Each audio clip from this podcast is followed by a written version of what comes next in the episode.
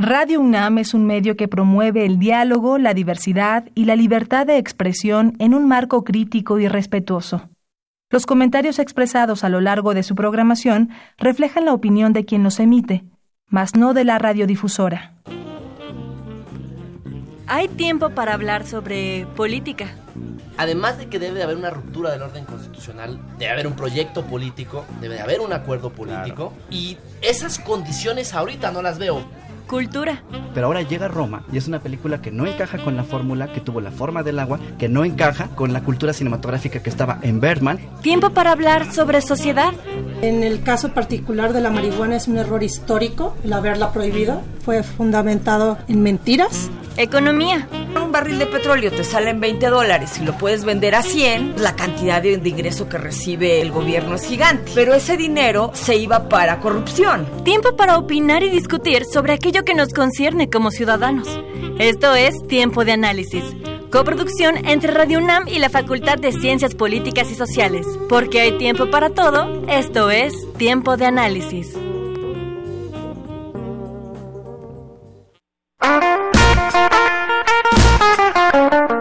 El rock es un género musical que desde su nacimiento ha generado mucha influencia en la vida de los jóvenes de todos los tiempos.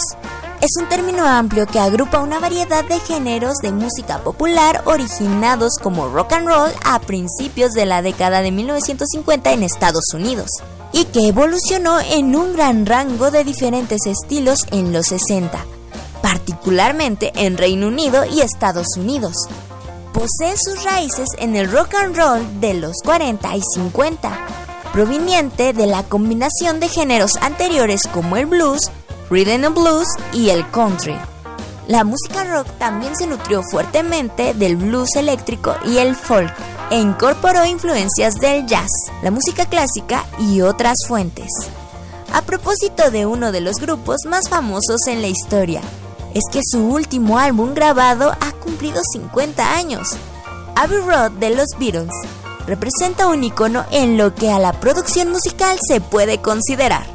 Este álbum musical debe su nombre a un paso peatonal en la ciudad de Londres y fue utilizado para sacar la fotografía que determinó el diseño de la portada del disco. Con información de Napoleón Glockner, yo soy Karina Venegas y estás escuchando Tiempo de Análisis.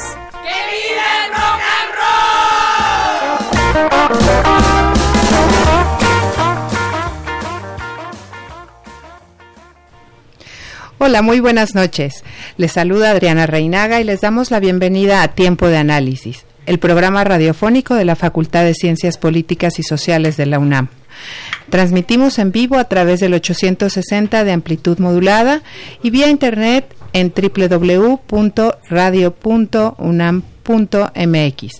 Los teléfonos en cabina son el 5536-8989, la alada sin costo 01800-505-2688. También pueden seguirnos y enviar sus comentarios a nuestras redes sociales, en Twitter, arroba tiempo-análisis, en Facebook, búscanos como tiempo de análisis, y en Instagram, tiempo-análisis. Esta noche vamos a hablar sobre un tema eh, de coyuntura, un tema muy importante. Vamos a analizar el caso Ayotzinapa cinco años después. Antes que nada y antes de presentar a nuestros invitados, me gustaría, eh, pues bueno, para todos aquellos que se asustaron pensando que íbamos a repetir el programa de la semana pasada, que estuvo, que fue un programa bastante bueno sobre rock, a cargo de Napoleón Glockner. Bueno, pues les pedimos una disculpa, hubo un error de programación y eh, eh, pues tenemos eh, otro tema, no es la cápsula inicial. presentaré a nuestros a los invitados que nos acompañan y haremos la introducción propia a este programa que tenemos hoy sobre Ayotzinapa. nos acompaña aquí en cabina el doctor Fernando Martínez Elorriaga, muy buenas noches, gracias. Buenas noches, Fernando. Él es académico de la facultad, es licenciado y maestro en Ciencias de la Comunicación y doctor en Ciencias Sociales con orientación en Comunicación y Política por la UAM Xochimilco. Ha sido corresponsal en Michoacán de Monitor Red y Televisa y también ha sido columnista invitado en El Universal. Bienvenido, Fernando. Muchas gracias, Adriana, muchas gracias por la invitación y bueno, este es un honor estar aquí. Gracias. También nos acompaña vía telefónica Nayeli Roldán. Gracias Nayeli por acompañarnos. Ella es egresada de la carrera de Comunicación y Periodismo, también de la UNAM por parte de la FES Aragón. Es reportera en Milenio Diario, Milenio Televisión y Efecto TV de 2006 a 2014. Desde el 2014 eh, trabaja en Animal Político como reportera y es coautora de dos libros importantes. Uno es La estafa maestra, graduados en desaparecer el dinero público, y el otro es La travesía de las tortugas. Nayeli colaboró en este texto eh, junto con varios autores y es un texto precisamente que habla sobre la parte familiar. Ya nos platicará Nayeli. Bienvenida, Nayeli. ¿Qué tal? Muchísimas gracias por la invitación. Muy bien. bueno, pues eh, les pediría, le, te pediría, Fernando, que nos platicara cinco años de Yotzinapa, cinco años de avances, de retrocesos, de, eh, de reveses, no solo para las familias de los normalistas desaparecidos, sino también cinco años de reveses para el mismo Estado, ¿no crees? Así es, este, así es, Adriana, por supuesto. Yo creo que hablar de Ayotzinapa, este, va más allá, va más allá del, del fenómeno. Digo, ahorita sabemos que, que son cinco años, pero yo quisiera iniciar esta breve exposición, porque bueno, el, fenómeno es muy complejo. Eh, quisiera yo partir de una tesis muy fuerte que hace en su momento Pilar Calveiro en un texto que se llama Las violencias del Estado. Eh, cuando, él, cuando ella plantea este, esta, esta tesis que refiere, refiere esta tesis a la idea de que, bueno, estas violencias a las que estábamos acostumbrados eh, en la década de los 60, de los 70, eh, a finales de los 80, que inclusive la denominábamos como la llamada guerra sucia, donde se daba la llamada desaparición forzada, principalmente por motivos políticos.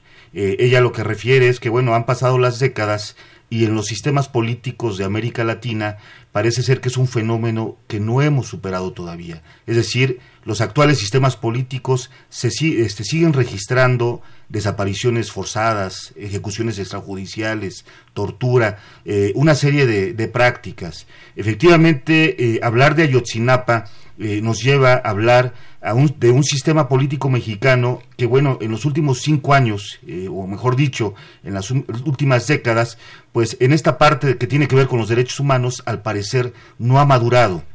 ¿sí? Al parecer eh, sigue siendo una vergüenza que presentemos, eh, nos presentemos como una nación con un proyecto democrático y donde el asunto de los derechos humanos se sigue postergando. Eh, el asunto de Ayotzinapa va más allá de la escuela normal.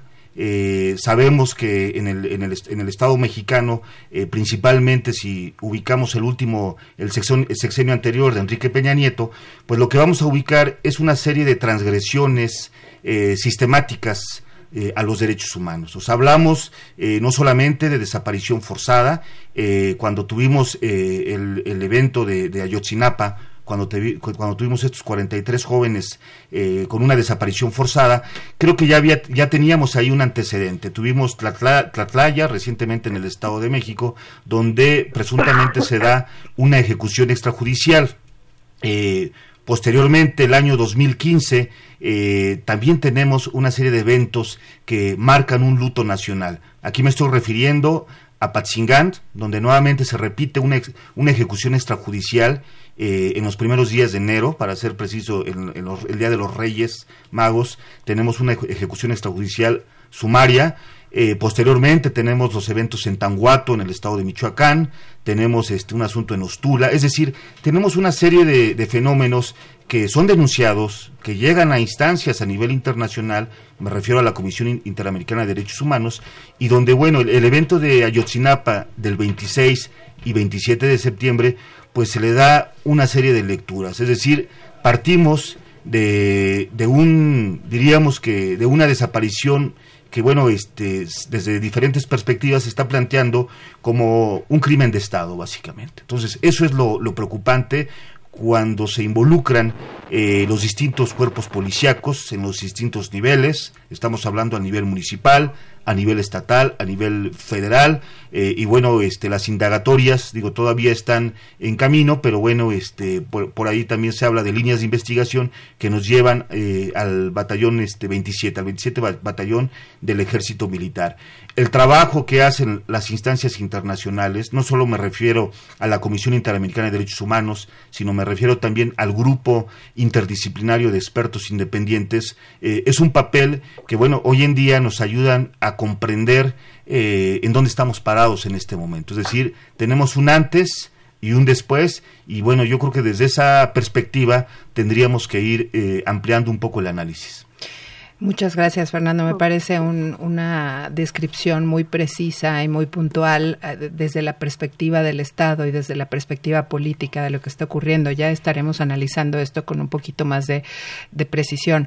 Eh, me gustaría en este momento eh, tomar la línea con Ayeli para ver una parte más íntima, para conocer esta perspectiva más de las personas, no nada más de los estudiantes, sino también de las familias que, pues bueno, sufren aún eh, eh, las consecuencias de este acto tan terrible. Entonces, bueno, agradecemos antes que nada que Nayeli nos acompañe, está un poco enferma y, bueno, pues Nayeli, mil gracias.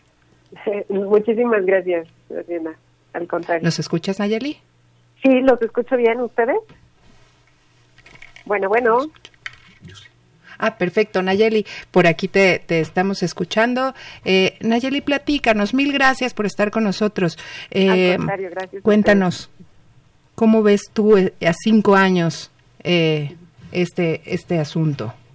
Claro, la, la, exposición que hacía hace un momento el, el, maestro Fernando es muy pertinente, por supuesto, hace toda esta recopilación de las faltas por parte del Estado y las faltas no solamente se tienen que ver, digamos, con la falta de investigación y que resulta en impunidad eh, como como una como una digamos falta en el sistema de justicia de este país, sino también significa eh, una falta de justicia, del acceso a la justicia para las familias, para las víctimas en este caso. Eh, han pasado cinco años sin que cada una de las familias de estos 43 estudiantes pueda tener la certeza de qué ha pasado con, con estos jóvenes.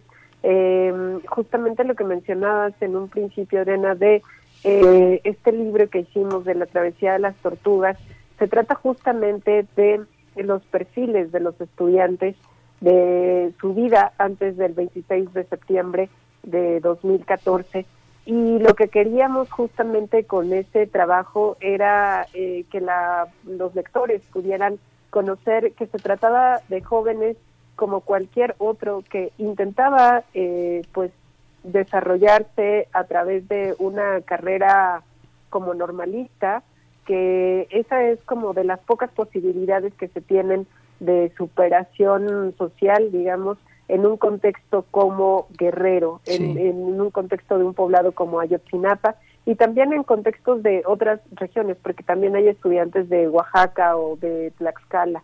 Em, y justo nuestro punto con, con, ese, con ese trabajo era poner en evidencia que estábamos hablando de 43 vidas, de 43 familias, de 43 jóvenes que buscaban una, una opción a través del estudio en esta normal.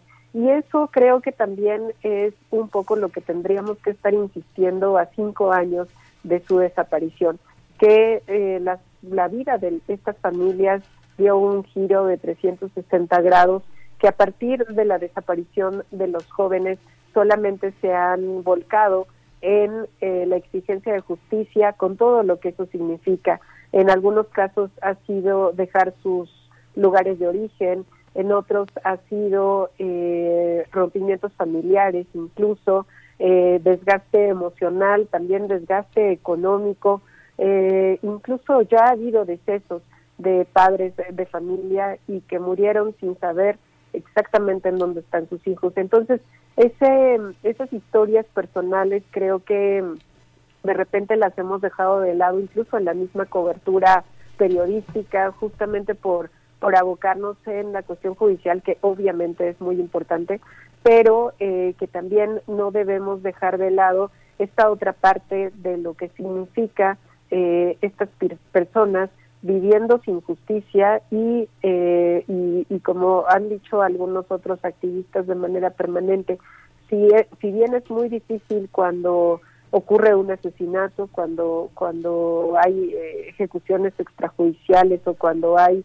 estos, eh, estos, estas confusiones que en algún momento se, se llegaron a decir en, la guerra contra el narco, si bien eso es muy difícil para las familias y para las víctimas, el tener a una persona desaparecida es eh, un, una tragedia viva, es una tragedia permanente porque no tienen certeza de ni siquiera una tumba donde ir a llorarles, como ellos dicen, ni tampoco de dónde puedan estar y en qué condiciones podrían estar si se encontraran con vida.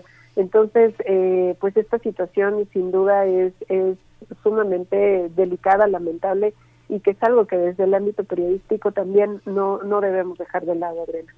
Es correcto. Nayeli, creo que tú diste en el clavo al hablar de incertidumbre, la falta de certeza que tienen estas familias que siguen en la búsqueda de, de estas eh, de sus hijos. Eh, ¿Qué hace diferente esta búsqueda ¿Qué es lo que podemos esperar de todas estas espirales que hemos tenido a lo largo de cinco años? El presidente prometió que mañana se iba a dar nueva información sobre el caso. ¿Qué hace diferente este caso de los 43 estudiantes desaparecidos a cualquier otro acto de desaparición forzada desde este punto de vista de intervención y de exigencia de justicia por parte de, de pues no nada más de, las mismas familias, sino de organismos internacionales y de organismos nacionales que se han volcado en exigir más certezas. Claro. Eh, lo que pasa es que mm, me parece que la desaparición de los 43 estudiantes de, de Ayotzinapa em, ocurre en, en un momento político eh, importante. Estábamos hablando de que el presidente Enrique Peña Nieto en ese momento pues prácticamente vivía en la luna de miel de su administración. Acababa de pasar el Pacto por México y la promesa de las reformas estructurales, de una un entendimiento, digamos, entre todas las fuerzas políticas en el Congreso, en que él había ganado, a diferencia de, cómo había llegado eh, el presidente Felipe Calderón, pues había llegado con un margen suficiente este, en la votación de, de eh, y, y, esto lo, lo colocaba en una situación distinta. Sin embargo, eh, hay que recordar que la guerra contra el narco en el sexenio de Felipe Calderón trajo muchos desaparecidos, miles de desaparecidos, incluso que ahora eh, también está siendo un, un tema eh, que está tratando la Secretaría de Gobernación, pero que durante muchos años prácticamente fue em, ignorado por parte de la administración pública, aunque incluso hubo esta Habana por la Paz, recuerdan también encabezado por, por Javier Sicilia, en la que estaban eh, colectivos de familiares de personas desaparecidas el tema nunca nunca em, estuvo digamos tan en la agenda eh, ni mediática ni en la agenda de la administración pública. Cuando ocurre la desaparición de los jóvenes eh, pues se cruzan muchos elementos. El primero era el número de personas en este caso eran 43 en segundo se estaba cubriendo casi en tiempo real o sea en el momento del ataque incluso hubo una conferencia de prensa en la que cubrieron periodistas de, de la entidad de Guerrero y que también les tocó parte de la agresión. Eh, y luego eh, la manera en que estaba ocurriendo todo esto, cuando se empezó a conocer que intervenían policías eh, estatales, también soldados, y cuando empezaron a correr los días y simplemente no se sabía nada de ellos, Em, y también la organización de los padres y de las organizaciones sociales que los fueron acompañando eh, pusieron esto sí en, en el foco eh, de la sociedad y en el foco mediático que poco a poco fue eh, también ganando mucho más em, apoyo social digamos no estas marchas multitudinarias que ocurrieron en el primer año durante cada mes eh, sirvieron de mucho para poder presionar en, en, el tema. Y también luego la reacción torpe por parte de las autoridades eh, de investigación, de procuración de justicia, eh, cuando se llega al punto en el que Murillo Karam da esta información y la, la, que llama la verdad histórica eh, con elementos que son poco creíbles y que obviamente eh, con un maltrato también hacia los familiares porque a ellos nunca les informa con anterioridad sino que lo hace solamente a través de la conferencia de prensa y luego justo la exigencia de eh, una intervención internacional a través del grupo interdisciplinario de expertos independientes, pues sí hace toda una conjunción de elementos que por supuesto vuelve relevante el tema y que con ello eh, expone la cruda realidad de este país que es son miles de desaparecidos. Eh, los 43, insisto, por toda esta serie de elementos se, fue, se vuelve casi que paradigmático, pero sí creo que también eh, no se debe de olvidar y debe de, ser eh, la punta del problema, es decir, hay miles de familias con personas desaparecidas e incluso no solamente del sexenio de Enrique Peña Nieto, sino en, el de Calderón. En el de Calderón, exactamente. Hay, hay muchos muchos casos que deben estar siendo recordados y me parece que justo como tú lo mencionas, de repente los cambios en las estructuras de gobierno provocan una especie de olvido para las agendas políticas y bueno, pues precisamente plumas como la tuya y como la de otros periodistas comprometidos con, con eh, eh, la presión para descubrir la verdad que, que, que pues este tema sigue vigente. Nayeli, mil, mil gracias, de verdad. Eh, sabemos el esfuerzo que has hecho desde hace un par de días que nos acompañaste en la facultad para presentar la estafa maestra. Eh, sabemos que has hecho un esfuerzo para acompañarnos en el plano académico, lo cual agradecemos muchísimo y espero que no sea la última vez que estemos en, en comunicación. Por supuesto que no, habrá más oportunidades. Muchísimas gracias a ustedes por la invitación y la comprensión también. No, muchas gracias. Que estés muy bien y que te mejores, Nayeli. Muchas gracias. Muchas gracias. Hasta luego. Hasta luego. Y bueno, pues los invitaría a escuchar una cápsula. Tenemos una breve cápsula con un sondeo hecho a los estudiantes de la facultad eh, precisamente sobre esta temática. Entonces, vamos a la cápsula. Buenas tardes, venimos en representación del Observatorio de la Relación Binacional México-Estados Unidos. La pregunta es, ¿qué significa el caso Ayotzinapa para los jóvenes mexicanos? Significa impunidad, eh, significa la ineficacia del sistema judicial mexicano y sobre todo eh, de una élite poderosa que no quería que se, que se supiera la verdad del caso. Yo creo que el caso Ayotzinapa es importante porque para los jóvenes logró visibilizar un, sector de la población que ya no estaba siendo visibilizado y que era fácil para el Estado ser reprimido, puesto que ya no tenían la sensibilidad que tienen otros grupos sociales. Y por el otro lado también creo que ayuda a sensibilizar a la población en ese sentido. ¿Usted tiene confianza en las investigaciones realizadas por la Procuraduría General de la República en torno a la desaparición de los estudiantes de la normal rural de Ayotzinapa? No, por supuesto que no en función de que, vaya, hay muchísimas, hubieron muchísimas irregularidades en torno al caso. Em, no, no tengo confianza porque de acuerdo a las investigaciones, bueno, los resultados que ellos nos han dado son difieren mucho con los resultados que han dado las investigaciones de organismos que no son dependientes del gobierno. Entonces no hay congruencia entre ellos. ¿Consideras que las propuestas y manifestaciones que se llevan a cabo en el país por la desaparición de los estudiantes sirven para presionar al gobierno a esclarecer los hechos? No es que sirvan para presionar, más bien sirven para dejar en claro que hay eh, puntos que no se han tratado en, en las instancias correspondientes o visto de otro punto que las instancias correspondientes eh, están sobrepasadas y no tienen la capacidad de realizar informes y o investigaciones que logren dar con una respuesta eh, que pueda ser verificada. Regresamos. Eh, Fernando, como pudimos escuchar ahorita en la, en la cápsula, no hay confianza.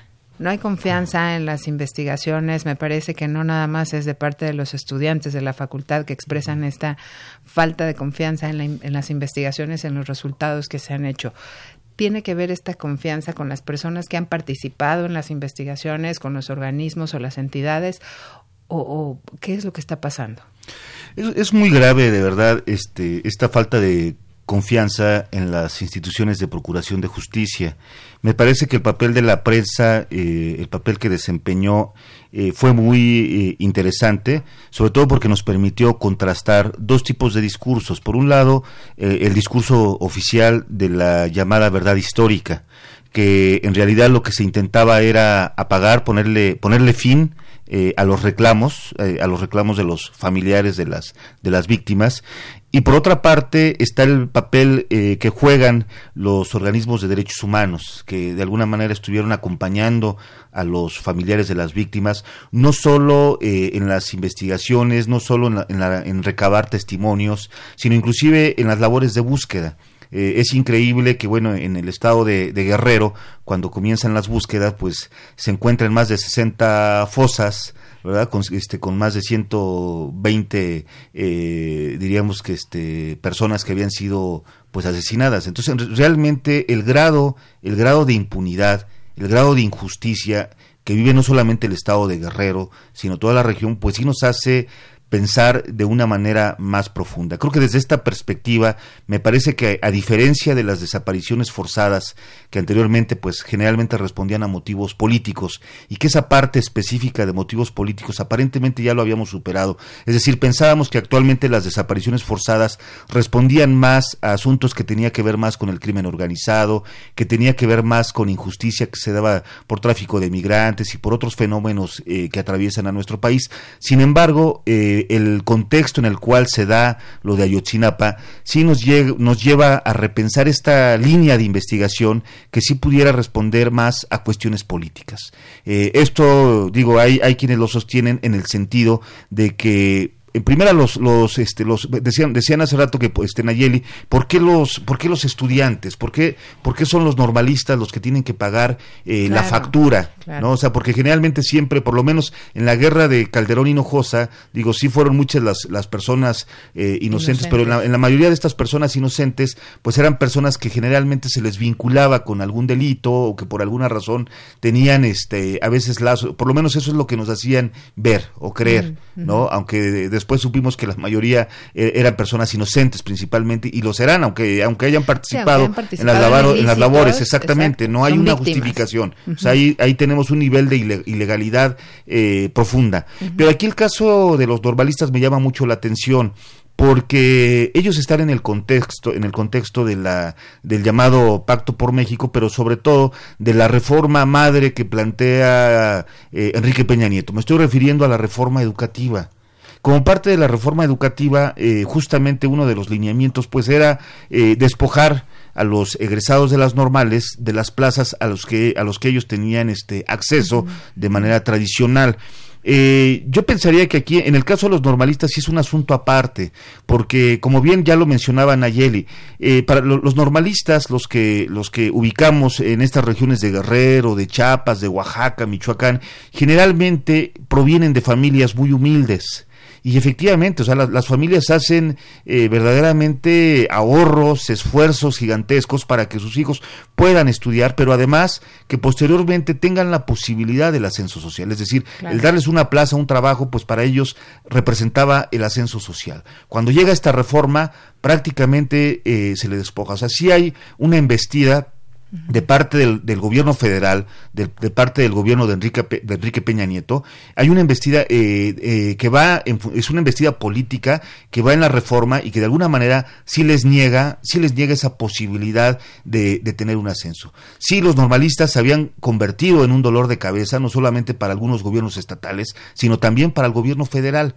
porque justamente pues ellos apelaban a formas legítimas de expresión, la marcha, la movilización, eh, y entonces aquí yo me parece que son, son, son líneas interesantes. Cuando uno empieza a revisar el caso, porque finalmente vemos que el grupo interdisciplinario de expertos independientes da muchos elementos para investigar, o sea, el nivel de exigencia que, ponen es, es que hay que investigar, o sea, hace una serie de señalamientos que nos llevan no solamente eh, a la participación, por ejemplo, de la, de la policía municipal, ¿no? Claro. Eh, eh, hay muchos que aparecen como presuntos responsables, que desde luego lo que hace falta ahí es una línea de investigación que se investigue. Aquí el problema de, del gobierno mexicano, eh, del anterior gobierno que, que, fue encabezado por Enrique Peña Nieto, es que se encargaron de manipular las evidencias, o sea, hay ocultamiento y eso eh, es una denuncia que hacen los organismos este, de derechos humanos. Y entonces, en ese sentido, podemos esperar que estas nuevas investigaciones se llama de nuevo el fiscal, se llama de nuevo a declarar el exgobernador de Guerrero.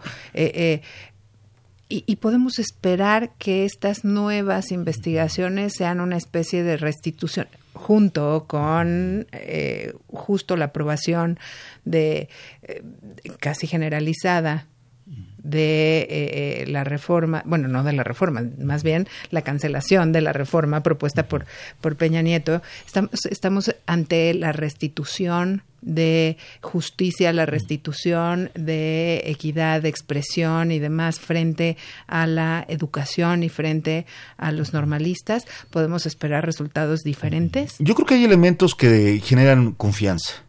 Eh, y digo, hay elementos porque, bueno, de entrada tenemos una fiscalía especializada encabezada por este Omar Gómez, si no mal recuerdo, eh, alguien que fue secretario técnico justamente del, grupo este interdisciplinario de expertos independientes.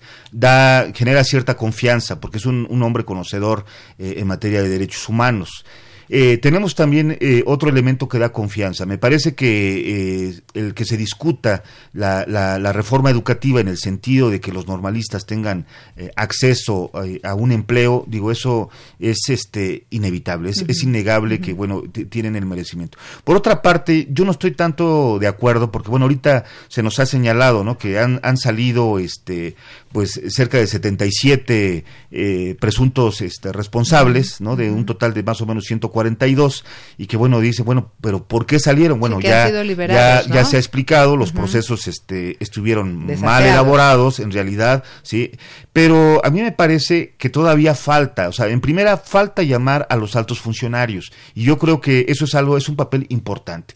Cuando cuando teníamos el gobierno de Enrique Peña Nieto y se que y el y el grupo de, expertos quería quería entrevistar a los elementos del, del batallón este eh, número 27 si no mal recuerdo eh, se les negó esa posibilidad. O sea, se les dijo, manda tus cuestionarios y te los entrego por escrito. O sea, eso obviamente no iba a, funcionar. Eh, entonces yo creo que hoy es el momento para abrir esas posibilidades, ¿no? Este, no y que y que peguen hasta arriba, o sea, si el procurador tiene algo que decir, pues que lo diga, porque además aquí el nivel eh, hay un nivel de responsabilidad muy grave por acción o por omisión. O sea, por cualquiera de los dos elementos, o sea, no es posible que un proceso, este, y yo creo que ahorita, digo, las piezas fundamentales ahorita para tratar de, desenredar este, eh, esta bola, este, porque es muy complejo además, o sea, es tanta la participación, pero lo que sí queda claro es que hay una verticalidad, hay una línea de mando, y yo creo que si ya, si, se empezó desde los eh, elementos más delgados, yo creo que hay que, hay que llegar hasta quiénes son los que dieron la, los, este, las, las decisiones, quiénes tomaron las acciones, quiénes quiénes fueron los que implementaron los retenes. Digo, hay, hay muchos elementos, me parece, todavía por investigar. O sea, eh, se puede trabajar todavía la telefonía. ¿Qué pasaba con estos, los llamados C4, con estos, este, eh, hay, este, con los este, de elementos del ejército? O sea, hay varias líneas que estamos a tiempo. Yo me parece que este gobierno que encabeza Andrés Manuel López Obrador tiene una oportunidad. O sea, de entrada, eh, no, solo, no solo de sanear estos, estos procesos, que indudablemente digo, el costo va a ser muy alto, o sea, la factura es muy alta, porque finalmente lo que esperaban los familiares de las víctimas era de que justamente estos elementos que habían logrado capturar eh, estos presuntos responsables, pues dieran este, pistas, dieran información, ¿no? que inclusive eh, se hablaba de que hasta se les manejaran ciertos estímulos para que ellos, no sé, disminución de condenas o qué sé yo, con tal de que colaboraran ¿no? para el esclarecimiento de este suceso tan terrible. No obstante, lo que vemos es más del 70% hay tortura. O sea, obviamente, pues ahí automáticamente le dieron al, traste al, al, proceso. Entonces, eh, es, es muy, muy, este, diría yo, muy delicado el papel del Estado. Esta semana hemos tenido eh, algunos eh, interesantes declaraciones. Por ejemplo, tenemos una declaración del Ombudsman diciendo que hay muchas, no, recuerdo el número preciso, pero dijo más de 100 pruebas que no se han analizado. Tuvimos la llamada nuevamente del grupo de expertos, no esta semana, pero previamente la llamada del grupo de expertos. Pueden, y además justo este anuncio de que mañana va a haber declaraciones eh, en torno a nuevas investigaciones. Surgió también la, la posible prueba de un reo que puede proveer, información a cambio de protección y demás, que puede proveer información acerca del paradero. De él, lo que él dice, yo sé dónde están enterrados y entonces voy a dar información a cambio de protección. Todos, todas estas líneas nos van a conducir, pues bueno, a una declaración que ya mañana en su momento nos enteraremos, pero podemos pensar que va a haber una especie de reconciliación, y llamo reconciliación si bien no ha habido un divorcio pleno entre eh, la Comisión de Derechos Humanos y el Ejecutivo, sí hay un distanciamiento, no se ha trabajado en conjunto. Sí, efectivamente, ahora se confía muchísimo en el trabajo que, que está haciendo la Fiscalía, pero va a colaborar la Comisión de Derechos Humanos esta perspectiva de investigación que desde el principio se exigió que fuera una investigación en donde eh, la perspectiva de derechos humanos fuera la que privilegiara eh, eh, todo esto, creemos que puede haber una reconciliación, vamos a ver una investigación diferente, vamos ahora sí a hacer caso completo de los especialistas. ¿Cómo crees que se va a conducir de aquí en adelante? Yo creo que el, gobierno, digo, tiene, tiene el voto de confianza. El gobierno que, encabeza Andrés Manuel López tiene el voto de confianza. Eh, lo que tendríamos que esperar es si efectivamente este trabajo que ya sí, porque ya fue un trabajo hecho, ya está elaborado.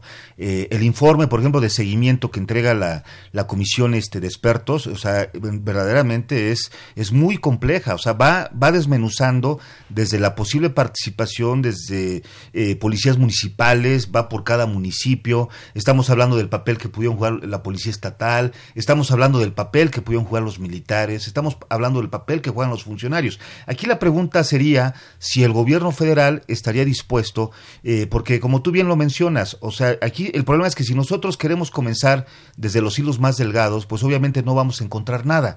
Porque ellos, de alguna manera, eh, si uno, eh, por, el, por la línea de mando, eh, uno quiere cargarle la responsabilidad al elemento inferior, pues obviamente no vamos a sacar nada de ahí. Lo que, lo que debemos entender es que las acciones que se realizan de manera sistemática y que pasan por todos los niveles de gobierno, pues habría que buscar a estos funcionarios, de estos altos funcionarios, y de alguna manera digo, si lo que queremos es buscar justicia y sobre todo que no exista impunidad en México, bueno, pues ahí la tarea sería qué vamos a hacer, eh, porque digo, hay, hay este periodistas que bueno están pensando, ¿no? En, Jesús Murillo Caram, por ejemplo, eh, están pensando en Tomás Herón, oye, por qué este, o sea, por qué tu actuación, ¿no? Pero debemos entender también que la actuación de cada elemento, sea desde el nivel de policía municipal, estatal, federal, eh, existe una cadena de mando. Entonces ahí es lo que debemos entender. O sea, ¿de dónde proviene esa orden? O sea, ¿de cuál es el centro? Eh, ¿Cuál es el cerebro en todo caso? ¿no?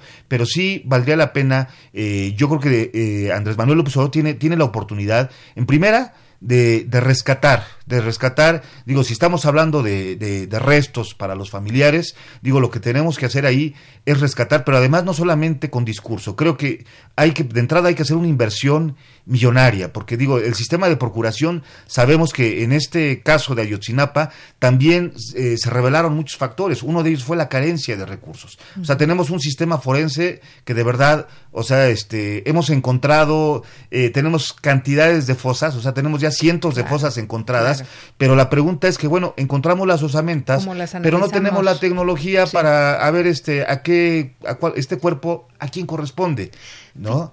E, es muy interesante lo que dices y bueno, y después de haber escuchado un poco la perspectiva periodística y la perspectiva eh, eh, íntima de este caso con Ayeli, un poco la perspectiva política y ahora, bueno, también esto que mencionas de se tiene que tomar la investigación desde diferentes frentes con distintos actores Y esto último que mencionas acerca de, que la investigación tiene que tener más recursos para hacer una investigación profesional, me da pie para invitarte a, invitarte a ti y a nuestro auditorio a escuchar una cápsula. Eh, esta eh, cápsula justo es una mirada académica, es una cápsula sobre la antropología y la ciencia y vamos a escuchar un poco estas posibilidades que existen para abordar la investigación de forma distinta. Volvemos en un momento.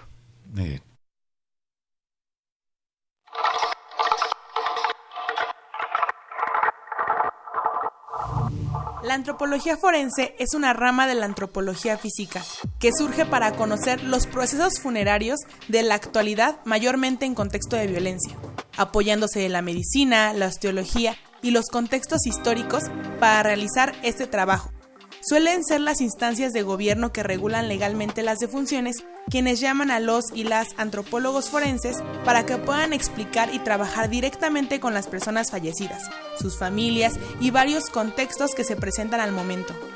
A pesar de inmediatamente relacionar a la antropología forense como una disciplina que se desarrolla directamente en los laboratorios, donde logra su finalidad de mostrar análisis de datos con el propósito de contribuir a las investigaciones, no podemos olvidar que toda ciencia antropológica es fundamentalmente humana y por lo tanto no podemos separarla de esta naturaleza, sea cualquiera de sus subdisciplinas. Así tenemos que la antropología forense también adquiere una dimensión práctica, ofreciendo un acompañamiento de confianza y apoyo a aquellas personas afectadas o involucradas en casos como la búsqueda de algún individuo mediante sus restos.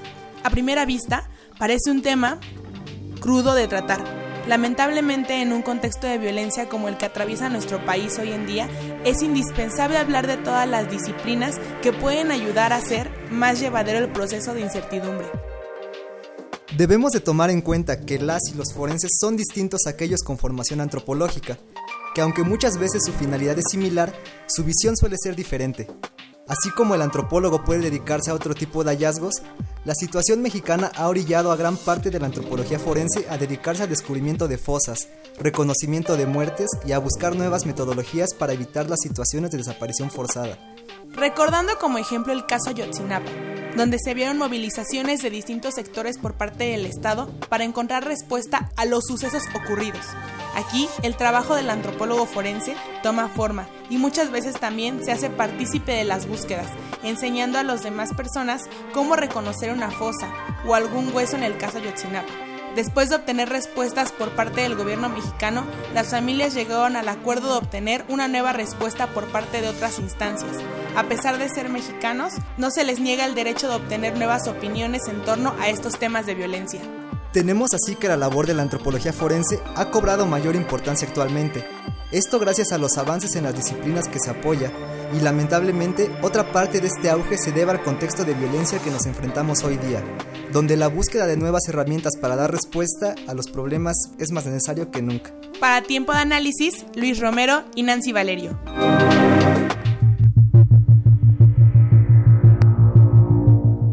La agencia de investigación Forensic Architecture, conformada por un equipo de abogados, cineastas, periodistas, arquitectos, entre otros, elaboró junto con el equipo argentino de antropología forense y el Centro de Derechos Humanos Miguel Agustín Pro Juárez una plataforma cartográfica interactiva que se encarga de recopilar todos los datos conocidos hasta ahora sobre lo ocurrido en Iguala Guerrero, con la desaparición de 43 estudiantes normalistas. Con ayuda de la reconstrucción arquitectónica, sonidos, imágenes, registros de diversas instituciones y la memoria de las víctimas o sus familiares, dicha plataforma busca proveer una herramienta para continuar con la investigación y a través de la navegación reconstruir una relación entre los eventos y los actores de dicho acontecimiento que se caracteriza especialmente por las irregularidades que lo rodean. La arquitectura forense es un proyecto nacido en Londres que de la mano de Amnistía Internacional y la ONU se enfoca en utilizar la ciencia y la tecnología para la búsqueda de la verdad en circunstancias de violación a los derechos humanos y conflictos políticos alrededor del mundo. Para tiempo de análisis, Melissa Paniagua.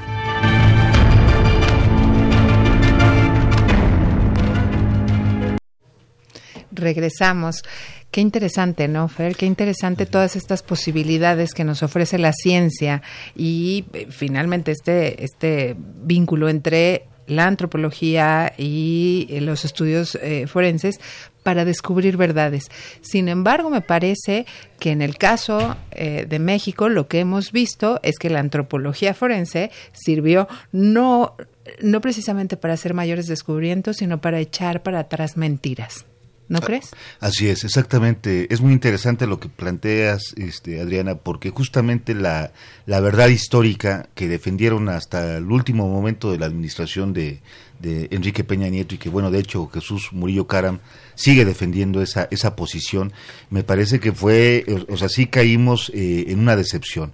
O sea, cuando nosotros encontramos un sistema de procuración de justicia que no tiene la tecnología, que no tiene la, la voluntad, eh, que en lugar de, porque en este caso digo, el papel que jugó no solo fue eh, de no avanzar en la investigación, sino que además se encargó de manipular este, las torturas que hicieron, o sea, en realidad todo, todos los procesos los, los vinieron abajo. Entonces, cuando ahorita vemos eh, que están este, poniendo en libertad eh, a presuntos responsables, bueno, pues sí vemos con cierta decepción. Eh, el problema aquí es que no se está trabajando el, el, proceso en función de buscar si eres culpable o inocente, sino que en realidad vemos, este, ya no, ya no estamos seguros si se trataba de chivos expiatorios, es decir, eh, el problema de la tortura es, es otro elemento que, bueno, es algo que debemos ya desenterrar de la, de alguna manera de los, de este sistema de procuración, porque bueno, ahí tenemos el costo, o sea, el costo de la tortura es muy alto pareciera como que en este sistema prevalece la ignorancia. O sea, cuando, cuando llegan los, los integrantes de la, de la comisión de, expertos y se dan cuenta que inclusive a los que tenían, a los presuntos responsables, se les estaba acusando de delitos de secuestro se le estaba acusando de crimen organizado, cuando en realidad de aquí de lo que se trataba era de desaparición forzada. O sea, era muy claro el papel, el papel de las corporaciones policíacas, era muy claro el papel de los elementos del ejército. Digo, no estoy diciendo que ellos sean responsables, pero sí valía la pena realizar una línea de investigación seria que nos diera certeza y que de alguna manera, bueno, si, si de lo de aquí, si de aquí se trataba de una desaparición forzada, porque es muy sencillo de, la definición es muy clara, o sea, cuando existe participación o tolerancia de cualquier cuerpo policíaco en cualquier nivel, digo, pues ahí estamos hablando de desaparición forzada. Entonces, entonces ahí sí hay una, yo diría que es una necedad, eh, eh, es un papel de, de, necedad, el papel que jugó Tomás este Cerón, o sea, verdaderamente es vergonzoso.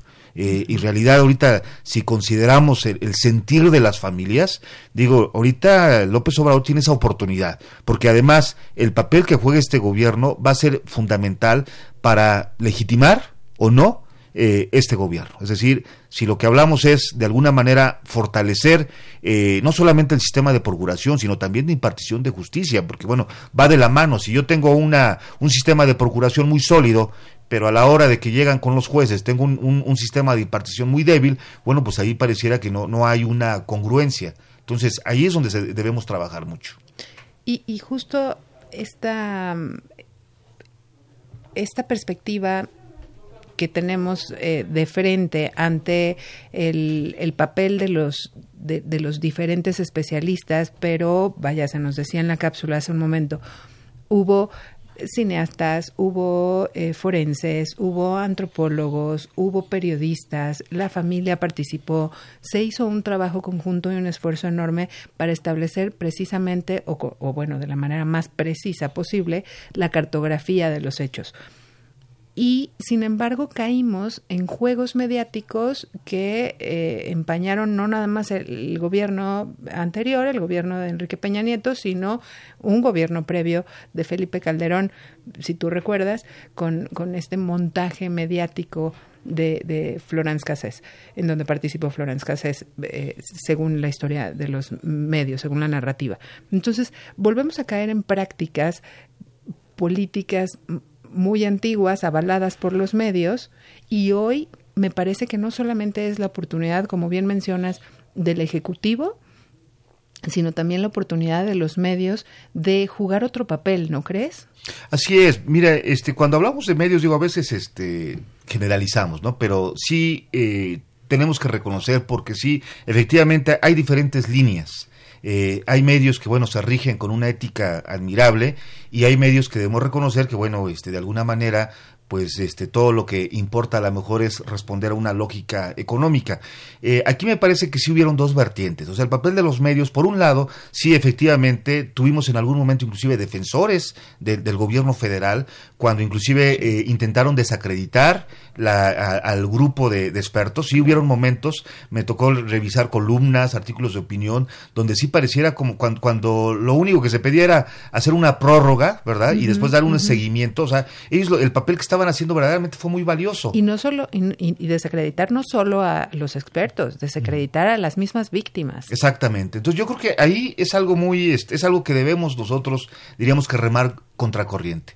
Afortunadamente también tenemos, ¿verdad?, una prensa eh, que denuncia. Eh, de hecho, buena parte, inclusive cuando uno revisa los, los informes de, de, la Comisión Interamericana de Derechos Humanos, cuando uno revisa el grupo de expertos, buena parte de las fuentes eh, son de la prensa, o sea, provienen de la prensa. O sea, la prensa jugó un papel determinante para entender eh, esta, este contraste entre una verdad histórica enfermiza construida por un gobierno, ¿verdad? Encabezado por Enrique Peña Nieto, y por otra parte, una exigencia real, ¿verdad? Acompañada de organismos eh, muy respetables en materia de derechos humanos y que hicieron una labor, cuando uno revisa los informes de verdad, eso es una labor de investigación, cuando, cuando uno ve inclusive que en las labores de la búsqueda que abarcan varios kilómetros cuadrados con una nueva tecnología, que hay aviones, o sea, en realidad los esfuerzos fueron muy grandes. Sea, sí hay un esfuerzo mayor.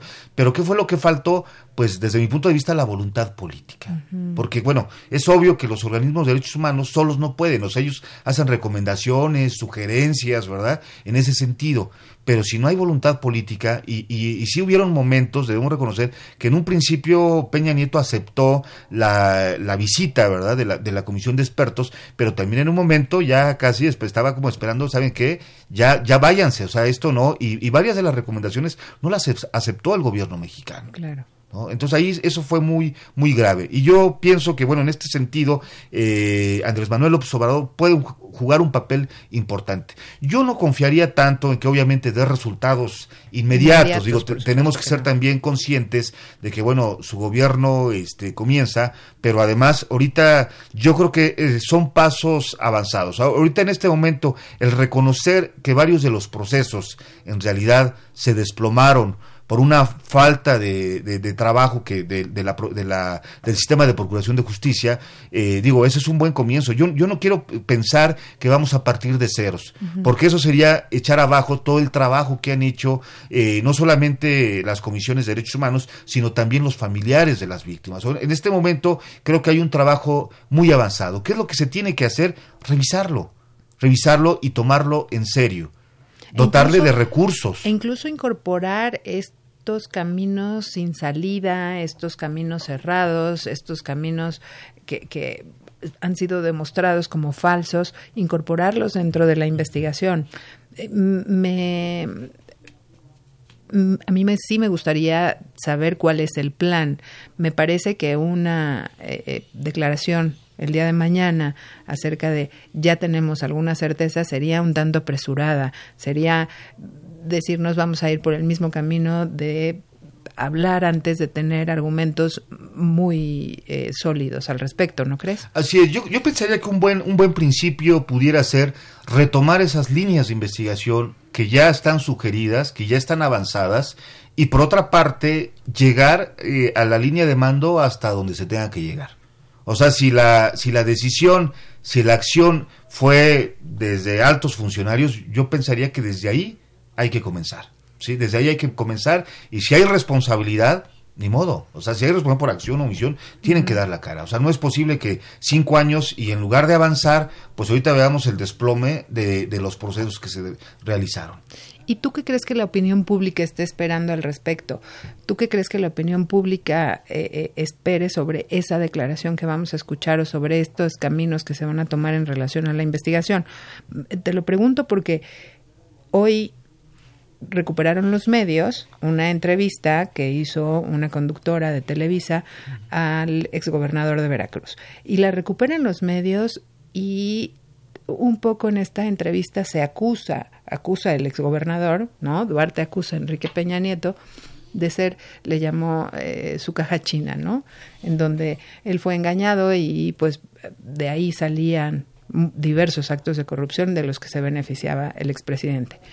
Y, y, y esto me hace pensar que tenemos una opinión pública ávida de ahora buscar un culpable en el gobierno anterior y no necesariamente tender estas puentes y estas líneas de investigación más apegadas a estas estrategias de derechos humanos que, pues bueno, tienen que ser reconocidas como parte del proceso.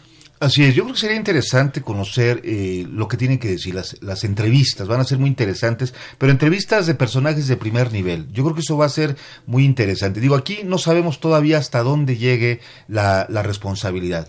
Lo que sí yo quisiera adelantar un poco es que a mí, a mí el, el primer paso sería de que, bueno, esto fue motivado por cuestiones políticas y no, y no querer este, levantar humo y pensar que los confundieron con este personas del crimen organizado. Claro. Yo creo que sería un buen este un buen inicio, o sea, si esto respondió a una cuestión política, bueno, pues revisar de dónde proviene la decisión, o sea, de dónde viene, o sea, quién aquí- quién tomó esa decisión y yo creo que sí tendrá que dar la cara, o sea, sí tiene que haber una responsabilidad, tiene que haber una consignación y tiene que haber una sentencia. ¿sí? Y eso seguramente le va a dar mucha tranquilidad eh, a los ciudadanos mexicanos, por un lado, de que bueno, nuestro sistema judici- este, judicial funciona, pero además no hay impunidad. ¿No? Y por otra parte, creo que el gobierno saldría ganando porque seguramente esto le daría una mayor legitimidad. Pues como bien lo mencionas, a mí me parece que esta, mm, esta nueva oportunidad que tiene el gobierno, pero que también tienen los medios de comunicación de resarcir eh, eh, la narrativa que se ha venido desarrollando y de contar una historia con argumentos, con bases sólidas, pues es única. Finalmente, eh, no solamente para darle ese cierre tan necesario que las familias necesitan eh, ante dónde están sus hijos y dónde están los estudiantes, sino también esa necesidad que tenemos como sociedad de confiar en nuestras nuevas autoridades. Así es, yo creo que para los familiares de las víctimas, digo, yo, yo no creo que estén pensando que mañana ya el caso va a estar resuelto, sino por el contrario, yo creo que para ellos lo que esperan es que el gobierno federal verdaderamente atienda su exigencia de justicia. Y creo que dando el primer paso, desde mi punto de vista, creo que ahí ya podríamos avanzar. Claro, atender la exigencia de justicia por parte de las familias y atender la exigencia de justicia que tenemos todos como sociedad para Así que es. para que descubramos finalmente el paradero de los 43 estudiantes de Ayotzinapa. Fernando, te agradezco muchísimo. Pues muchas gracias, Adriana, fue un placer. Digo, aquí me hubiera gustado hablar de mucho, pero bueno, este creo que eh, es, es- es muy agradable asistir a, a este programa. Muchas, muchas gracias. Gracias a ti.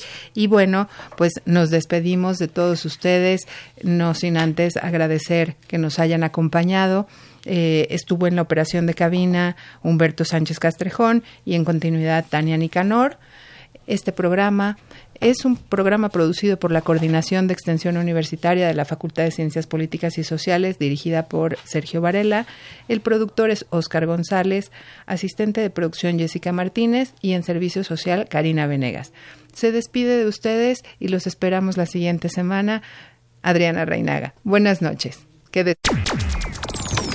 Esto fue Tiempo de Análisis. Una coproducción de Radio UNAM y la Facultad de Ciencias Políticas y Sociales. Tiempo de análisis. Política. Debate. Cultura. Sociedad. Movimientos sociales. Opina. Debate. Discute. Analiza. Tiempo de análisis. Un espacio donde con tu voz construyes el debate.